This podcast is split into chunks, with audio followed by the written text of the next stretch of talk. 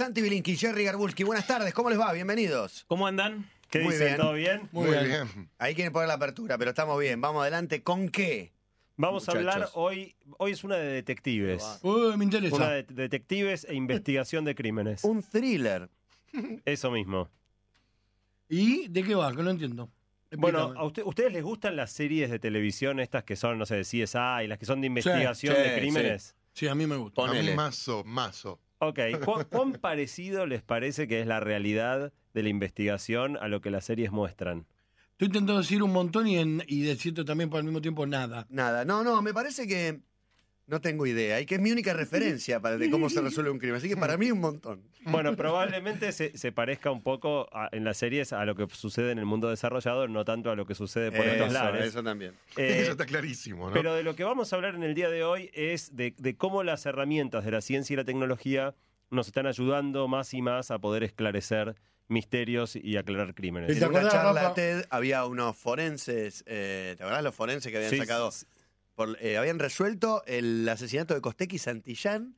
¿Cómo era? Él no era Qué forense. memoria, Mati, qué memoria. No, no, en un caso sonado, justamente, pero por el sonido, no me acuerdo cómo tenía otro ahora nombre vamos a hablar, ahora Ok, lo ok. contamos ¿Te acordás mejor. cuando No Rafa, me meto. perdóname, una vez Rafa cayó en cana, Rafa. él no sabía que estaba detenido y era lo tenía la policía científica y cuando fue a cortar su celular, la policía científica dijo, ¿cómo corto esto? Con el rojo le contestó Rafa. Sí.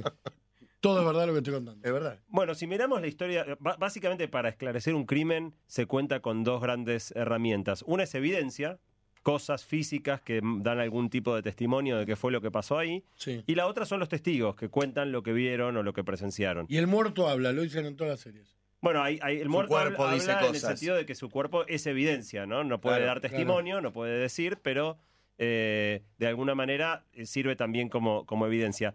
Eh, lo que pasa es que tanto la evidencia como los testigos son bastante problemáticos. Hasta acá la mayoría de las evidencias que se, que se usaban, como huellas digitales, pisadas, rastros de tela, manchas de sangre, eh, cartuchos de balas, eh, nos dicen bastante poco y, y dificultan mucho esclarecer con detalle qué, qué es lo que puede haber pasado. Hasta acá, la mayoría de las tecnologías que se usaban para la investigación eran muy antiguas y se confiaba mucho más en la experiencia del detective eh, y en el criterio que, que en realmente bases científicas para las cosas que se, se estaban mirando. Eh, el caso más clásico es la huella digital. Eh. Todo el mundo cree, y es gracioso, cada vez que nombras la huella digital, alguien te nombra, ah, las inventó un argentino. La inventó. La Bueno. bueno, la inventaron los babilonios hace 4.000 años, el uso de las huellas digitales para identificar personas. De hecho, los babilonios en algunos documentos firmaban poniendo una impresión del dedo, eh, de manera que ya el uso de, de la huella para identificar gente, evidentemente, se, se- se hace hace mucho.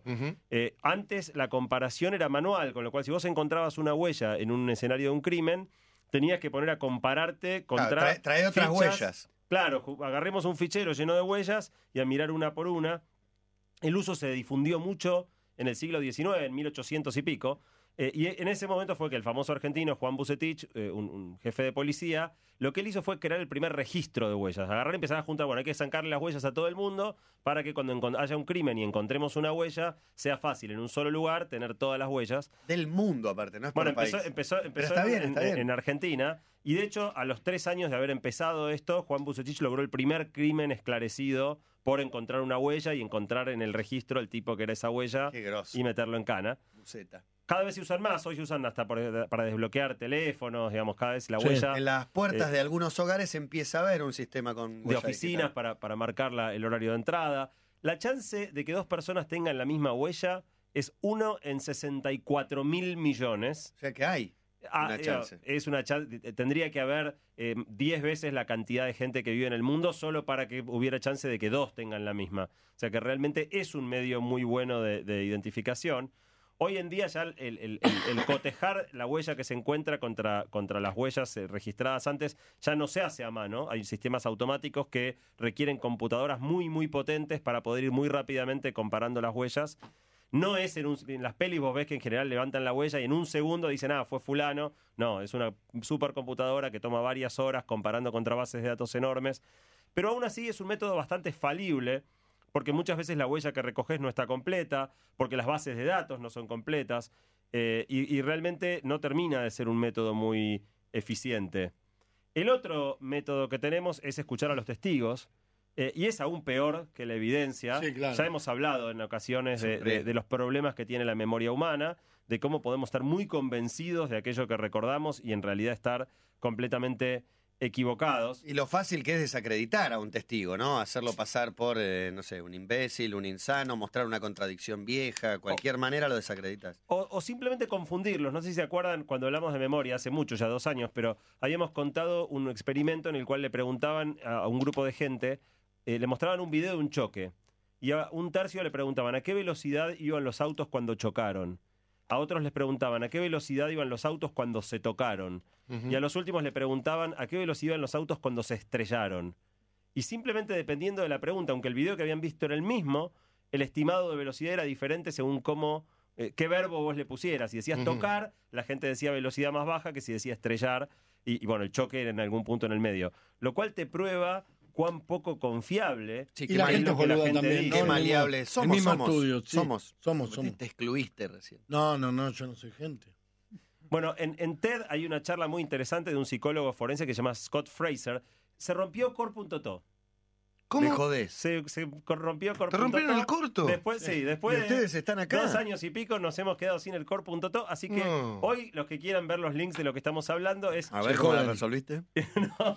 un desastre. is.gd barra detectives. Lo mejor que encontramos con Jerry. IS. Is, IS y latina S. O sea, en inglés sería is good. Eh, ah, perfecto. pero no encontramos nada que tuviera un significado castellano. Lamentablemente el mundo de Internet tiene mucha más este, impronta anglosajona que, que latina. is.gd barra detectives se puede ver esta charla de Scott Fraser. Scott Fraser, eh, la, cha- la charla se llama ¿Por qué los testigos se equivocan? Y cuenta precisamente esto. Él cuenta que eh, en un asesinato que ocurrió en 1991 metieron preso a un pibe latino, Francisco Carrillo, le dieron 17 años eh, de cárcel por ser acusado de un asesinato, digamos, un auto pasó y le metió varios tiros a un tipo que estaba en la vereda. El hijo del tipo asesinado, dice cuando le muestran fotos, dice fue este, y lo meten en cana.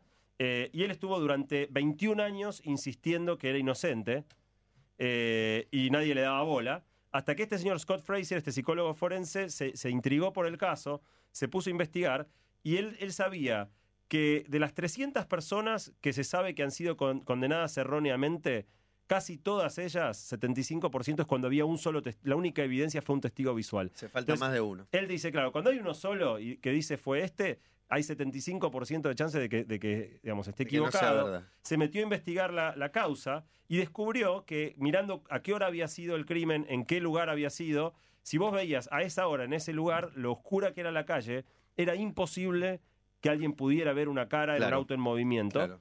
Y logró convencerlo al juez de que fuera a pararse a la hora exacta, en el lugar exacto, y haga, haga pasar un auto y, y le diga, a ver, ¿se ve la cara? Y el juez miró y dijo, la verdad que la cara no se ve, es verdad que este testimonio no vale, y lo soltaron al muchacho. Así que... Es tremendo, eh, porque esa es otra área, la de la reconstrucción del hecho. ¿no? Hace poco vimos, eh, en algún caso muy sonado, cómo iban el momento del accidente al mismo lugar, y eso te, está bien, está bien, para sacar conclusiones. Lo interesante es que, es que este hombre logró que en ese caso se, se soltara a este chico que, que aparentemente era inocente y que había sido chivo expiatorio, digamos, en base a ese testimonio. Perejil. Eh, en Estados Unidos hay una técnica que usan mucho en las clases de Derecho, cuando uno está en la facultad estudiando Derecho, eh, para mostrarle a los estudiantes de Derecho justamente cuán difícil es fiarse o cuán peligroso es fiarse en la memoria de los testigos.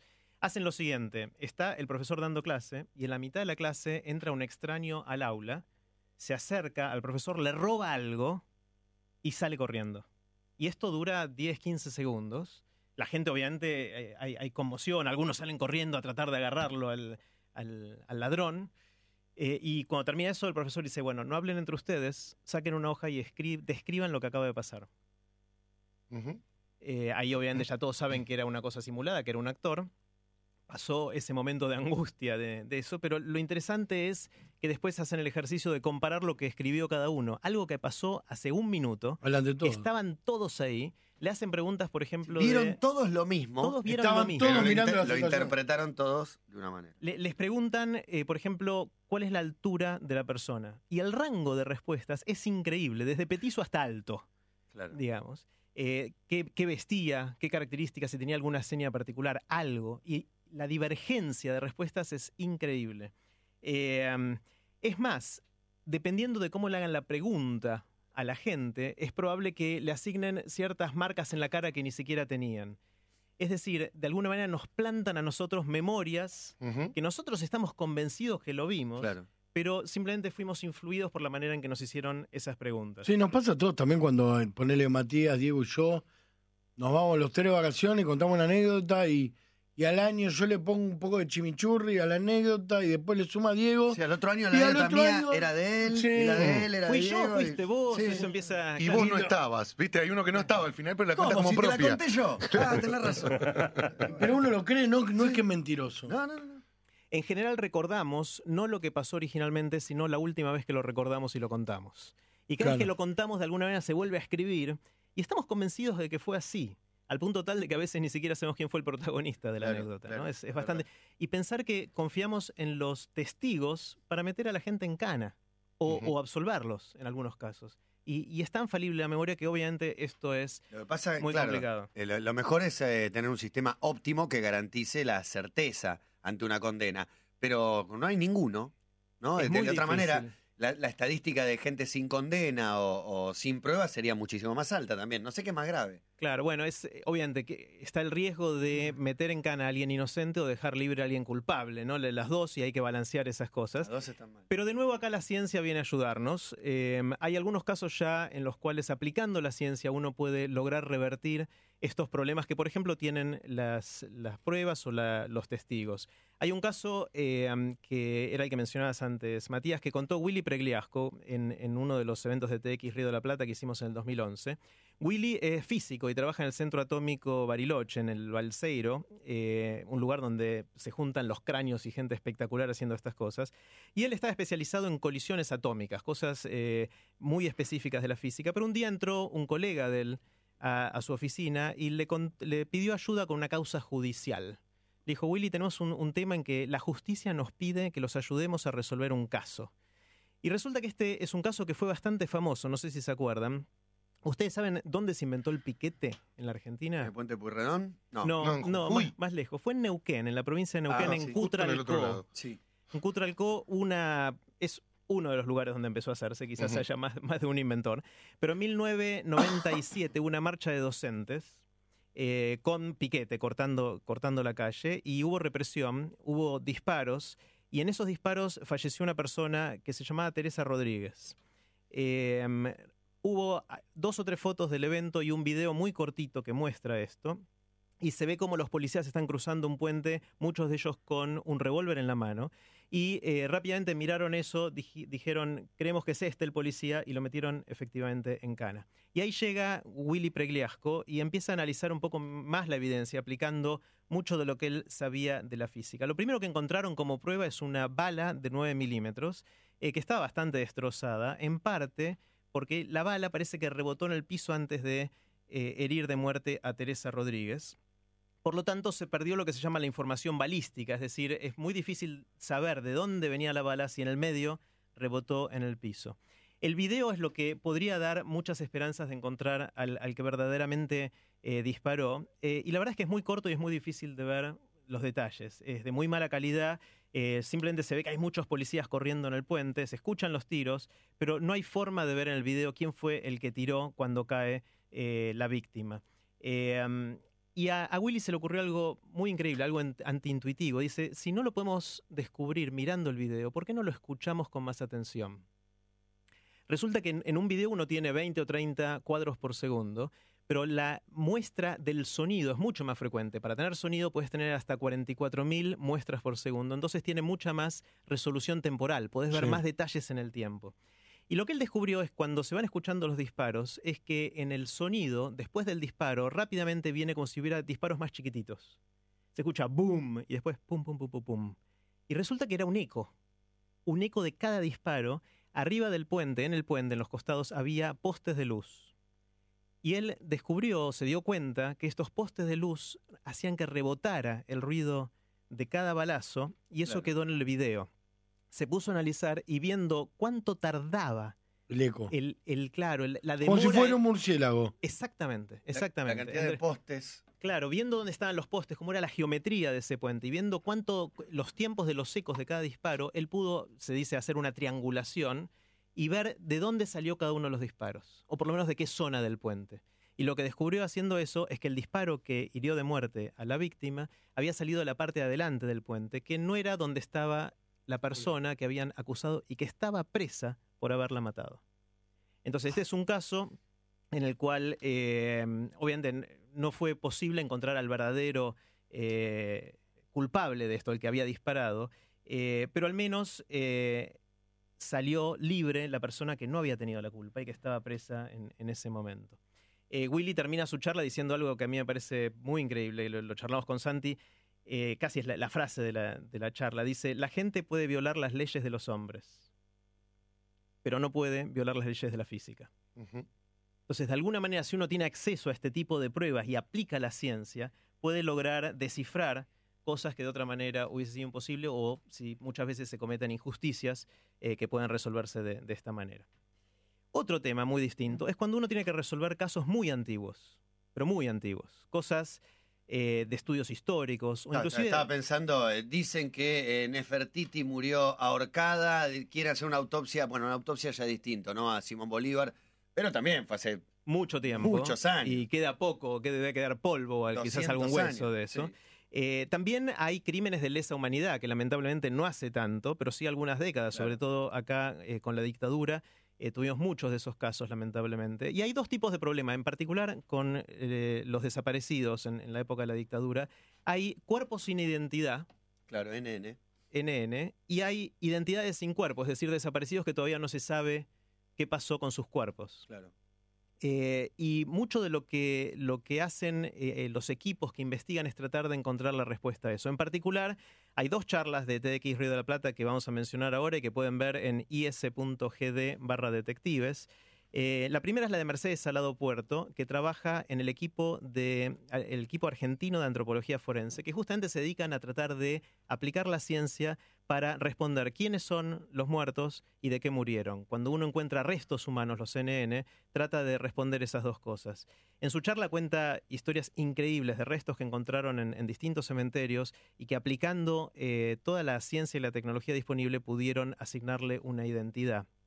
Obviamente es una charla Em, muy dura de, escuchar, pero súper interesante. Y lo que dice al final Mercedes de su charla es muy interesante, que pareciera medio morboso trabajar con la muerte y estar tan cerca de estas cosas todo el tiempo, pero ella lo que dice es que se dio cuenta que a través de resolver estas cosas le devuelve la vida de alguna manera a la familia de los desaparecidos, que de alguna manera se termina un, un, un periodo y cierran una etapa que le permite a la gente seguir hacia adelante. Y de esa manera es una pequeña paradoja que trabajar con la muerte de alguna manera devuelve un poquito de vida. La segunda charla eh, que trata de estos temas también es la de Víctor Penchazade. Víctor es un genetista eh, muy, muy reconocido que trabajó en eh, identificación de los nietos de las abuelas. ¿Sí? Obviamente hay se supone que hay varios cientos de estos a reconocer. Hay 109, creo que es el último número, 110. Eh, no estoy seguro si es el último, último número. que ya se recuperaron, ya algunos más, ¿no? Sí, puede ser que, esté. más, 112, sí. por ahí. Cada tanto, por suerte, todavía se siguen encontrando algunos.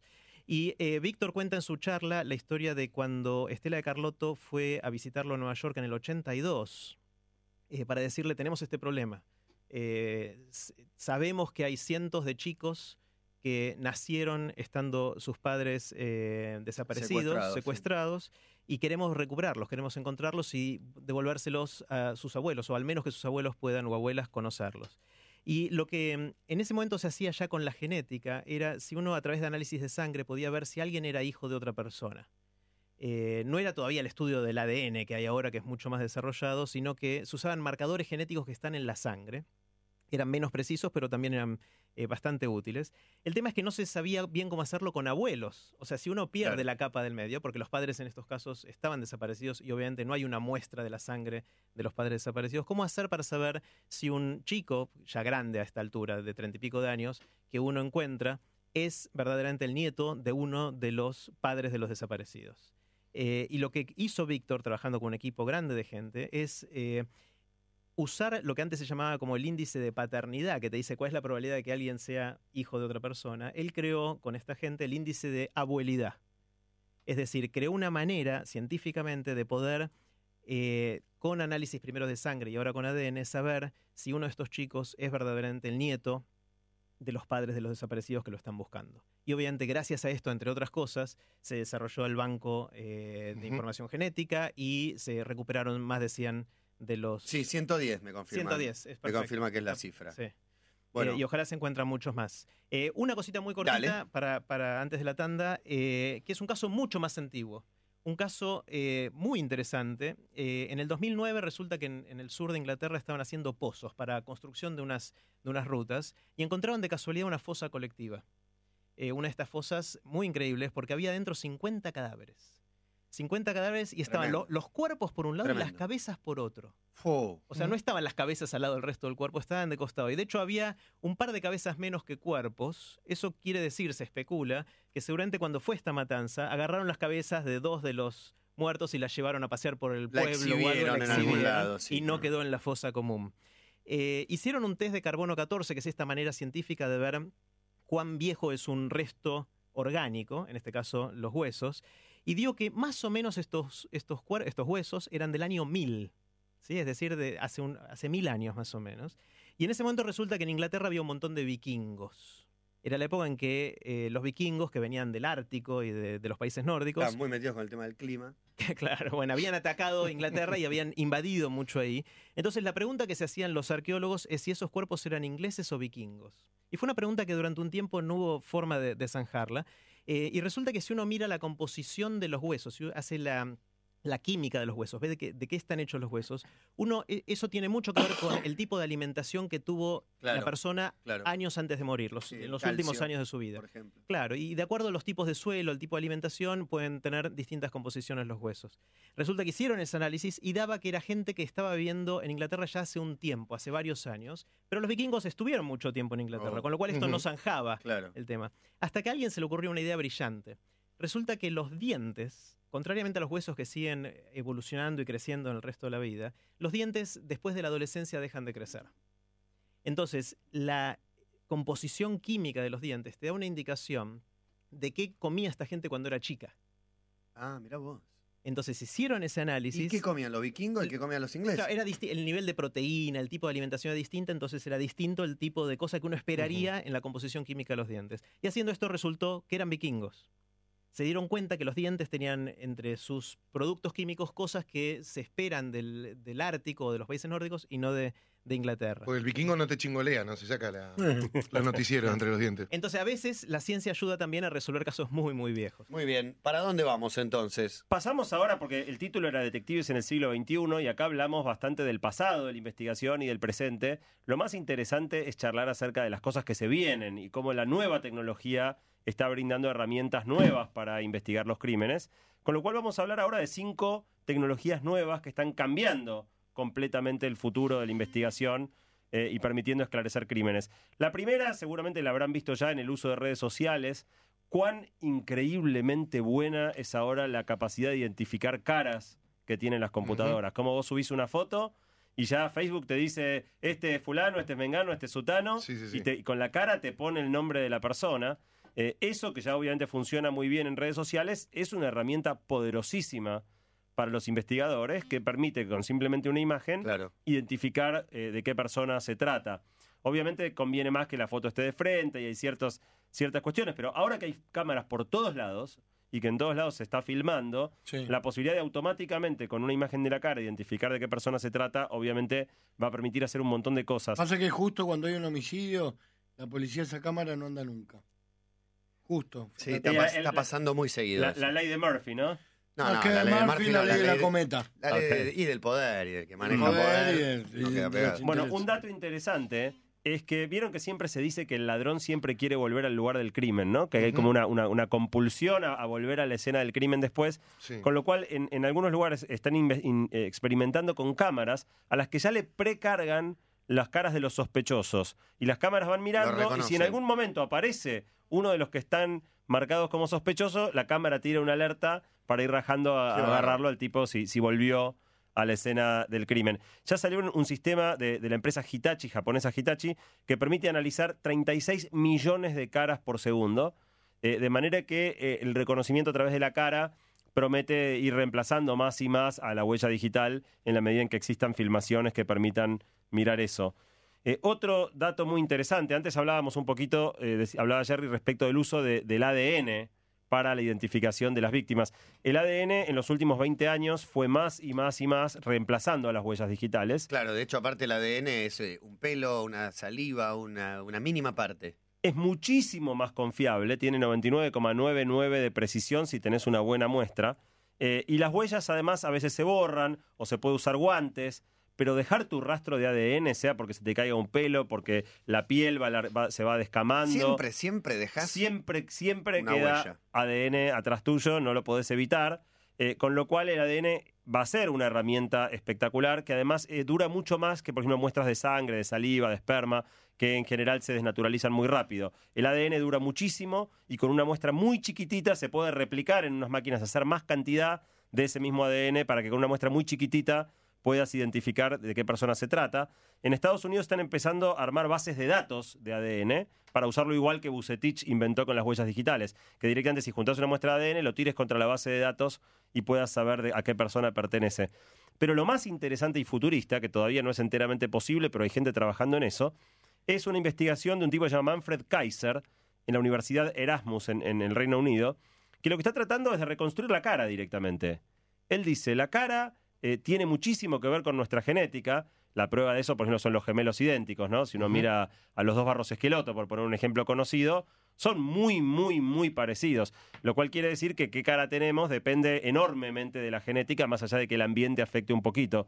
Eh, con lo cual, si la cara afecta tanto, si el, ADN afecta tanto como es nuestra cara, ¿por qué no encontramos la manera de simplemente con una muestra de ADN te pongo qué cara tiene que tener la persona y listo? Bueno, este señor Manfred Kaiser está trabajando en eso y la expectativa es que en un tiempo, simplemente con un pelo o cualquier tipo de muestra de ADN, directamente hagan el identikit, ya no porque venga gente que, describa al sospechoso, sino con el ADN te pongo la cara de la persona y después aplicamos la tecnología de reconocimiento de caras y lo encontramos todo otro capítulo muy interesante de cosas tiene que ver con leer la mente, ¿no? Porque si nosotros somos tan malos recordando o narrando lo que vimos, Pero ya está, eso. bueno, el, el- la- el primer mecanismo que se utilizó básicamente e- es el detector de mentiras, ¿no? El- Se llama el polígrafo. El de Chiche.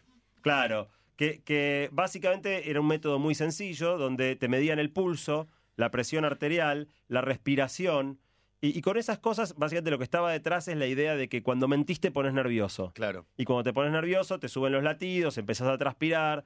te- y, y de alguna manera lo que intentaban hacer era medir esos signos, el- el- la frecuencia cardíaca y esas cosas, para darte cuenta si estabas mintiendo. El problema de ese método es que los signos vitales, como los latidos o la respiración, no se afectan solamente por, por, el- por los nervios y que además mentir no es la única cosa que te puede poner nervioso, con lo cual realmente la técnica era bastante poco efectiva para este fin de, de saber si alguien estaba mintiendo o no. La mayoría de los científicos creen que no sirven, pero se usan muchísimo. De hecho, el FBI los usa mucho para interrogatorios, la policía en algunos lugares usa los detectores de mentiras. Lo que pasa es que yo pienso que me, me acusan de algo para lo que no fui eh, y me pongo re nervioso por ahí. Por más estoy Completamente, aunque estés diciendo la verdad, Claro, es una estoy situación diciendo, muy no, no, no presionante. fui y lo digo Claro. re nervioso, que no fui, no sé. Totalmente. Eh, los científicos opinan que no es una técnica que sirva, pero eh, los- la- en la investigación se usa mucho. Eh, un dato curioso es que en general en, lo- en el caso que mejor funciona es con gente que se pone tan nerviosa al saber que es culpable y creer que no va a poder mentir que confiesa. Entonces Claro, es bastante bueno para arrancar confesiones, pero, pero en, en- digamos, sería lo mismo si los conectaran a un lavarropas. O, o sea, básicamente es el miedo a estar conectado a una máquina que supuestamente Claro. detecta la mentira lo que hace que la gente confiese. Ahora, yendo un paso más allá en la tecnología, obviamente hoy existen estos lectores de ondas cerebrales que se pueden colocar por fuera de la cabeza, y eso es lo que se está tratando de hacer hoy. Por dos líneas.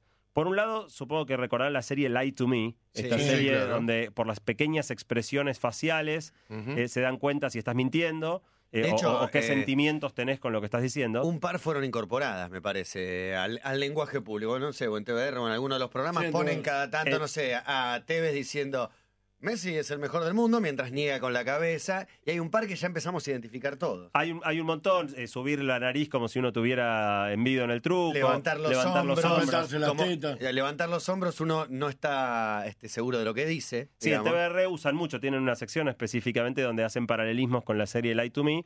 Bueno, ¿Y es verdad lo de la serie o es mentira lo de la serie? eh, bueno el- el- lo más importante es que es muy difícil detectar esos pequeños símbolos. Está basado en, en- en algo real, pero no es una prueba. Bueno, No- claro, no es tan difícil verlos y verlos de manera confiable que ni siquiera es demasiado confiable un experto eh, para hacerlo. Pero científicos de la Universidad de Oxford y una uni- universidad que se llama Oulu armaron una máquina que mira la filmación y detecta todos los mínimos gestos y están intentando con eso poder detectar cuándo una persona está mintiendo o no. Todavía la confiabilidad no es tan alta, pero apuestan a que eso sí va a poder funcionar. Y lo más interesante de todo en este punto de, de leer la mente es realmente leerla, ¿no? Hablábamos de los cascos para leer las ondas cerebrales. Básicamente lo que el, el objetivo es buscar algo que uno no pueda disimular. ¿Y qué piensa tu cerebro? ¿Qué ondas hace el cerebro cuando mentís? Es algo que no lo podés controlar. De manera que lo que están buscando es entender esto, cómo se comporta el cerebro, las ondas cerebrales, los impulsos eléctricos en el momento de mentir, a ver si realmente existen patrones específicos que vos puedas decir, cuando en el, en el electroencefalograma pasa tal cosa, este tipo está mintiendo. Eh, y hay varias compañías ya trabajando en esto. Hay una en particular que se llama Veritas Scientific. Pusimos el link al sitio porque es divertido. Los que quieran ver en is.gd barra detectives. Llegó un detective del futuro. Esta gente tiene mm, dos productos. Uno que con solo eh, colocarle un casco de estos de ondas cerebrales detecta si alguien es amigo o enemigo. Permite detectar espías, por ejemplo, saber si alguien tiene buenas o malas intenciones y separar amigos y enemigos. Y la otra directamente es un detector de mentiras, pero es basado en las ondas cerebrales, eh, que la idea es poder eh, identificar cuando alguien miente. Ellos quieren hacérselo a todos los pasajeros de aviones. Viste que cuando vas a subirte al avión, que a veces te dicen, usted Oh. hizo la valija, Sí. eh, le puso alguna cosa ¿Quieres extraña. atentar contra el presidente de Estados Unidos? Bueno, No. que directamente te pongas un gorro y, y no puedas mentir y te digan, estás llevando una bomba y bueno, sí, mira, que no te puedo mentir. Qué nervios. Eh, hay otra compañía que se llama No Lie, no mentir, eh, que dicen tener 90% de confiabilidad detectando mentiras y que aspiran a llegar a 99%, y quieren crear centros en todas las ciudades del mundo donde se puedan hacer interrogatorios con sus máquinas para que nadie pueda mentir. Y por último, una última compañía muy interesante en esto de leer la mente que se llama Cephos, eh, que confían tanto en su tecnología para detectar mentiras que le ofrecen a todo preso en Estados Unidos que crea que es inocente hacerle un test con la máquina de ellos. Y si ellos logran comprobar que el tipo está diciendo la verdad, que es inocente, ellos se comprometen a usar esa tecnología gratis para ese preso para eh, tratar de aportar eso como prueba a la corte y que al tipo lo dejen salir. Obviamente el uso es muy controvertido con esto de leer la mente, pero Sí. claramente está mejorando y en algún momento no muy lejano realmente se va a volver imposible mentir Claro. eh, si nos ponen un casco de estos.